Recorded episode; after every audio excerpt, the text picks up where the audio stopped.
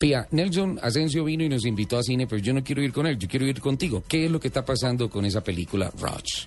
Pues eh, la película Rush, Pasión y Gloria, es una película de Ron Howard, un director norteamericano, ganador de dos premios Oscar, ganador de Apolo 13, por ejemplo.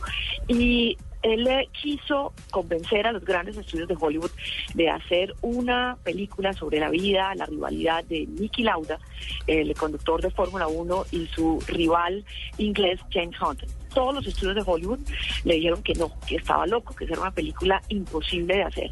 Y él consiguió eh, el dinero y por la vía del cine independiente hizo un peliculón que se estrenó recientemente en Inglaterra y en Estados Unidos y se estrena el 18 de octubre acá. Y creo que los de los carros, los amantes de la pasión, los amantes de las historias eh, que, que conmueven al ser humano van a, van a darse, pero sopa y seco con esta película. Hicimos ya una, una presentación privada y, los comentarios de la gente son excepcionales porque Ron Howard tuvo que reconstruir un Fórmula 1. El protagonista es Chris Hemsworth, yo no sé si ustedes recuerdan, pero es el que hace de Thor. Es un tipo churrísimo en primer lugar, grandotote, guapísimo. Tuvo que perder 34 libras para caber en esa carcasa porque eh, tú me corriges, Ricardo, pero creo que son dos carros muy angostos, muy chiquitos, escasamente. El habitáculo, sí. Que se puede acomodar. O sea, hace creo que 40 años era mucho más difícil el tema.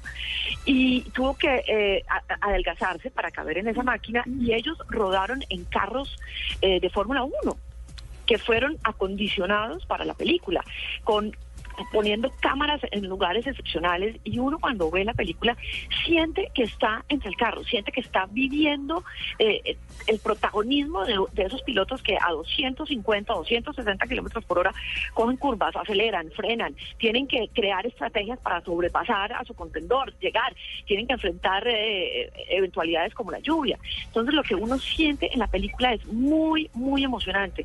No es una película rodada en 3D, pero lo que uno siente con los efectos de de sonido, con, con el trabajo de cámaras que hicieron, es como si uno estuviera manejando un carro de esos. Pia, estuve viendo el, en la página de Cine Colombia, en la página de Cineco estuve viendo el tráiler promocional. Eh, termina con una frase que es algo real para los pilotos. Cuando más cerca estás de la muerte es cuando más vivo te sientes.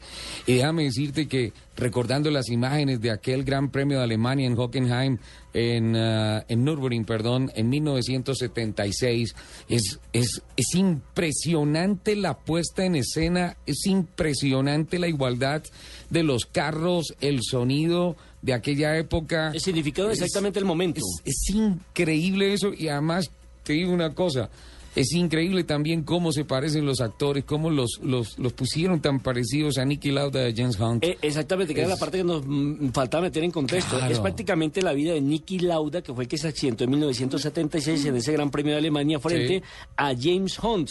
Eran más o menos que, eh, de, ¿qué pelea por, por estos días? Eh, Schumacher y Montoya en un momento determinado. Eh, sí. Sí, pues, pues eh, eh, ustedes tienen, tienen toda la razón. El, eh, el, protagonista, el coprotagonista, que es Daniel Brühl, es un actor alemán.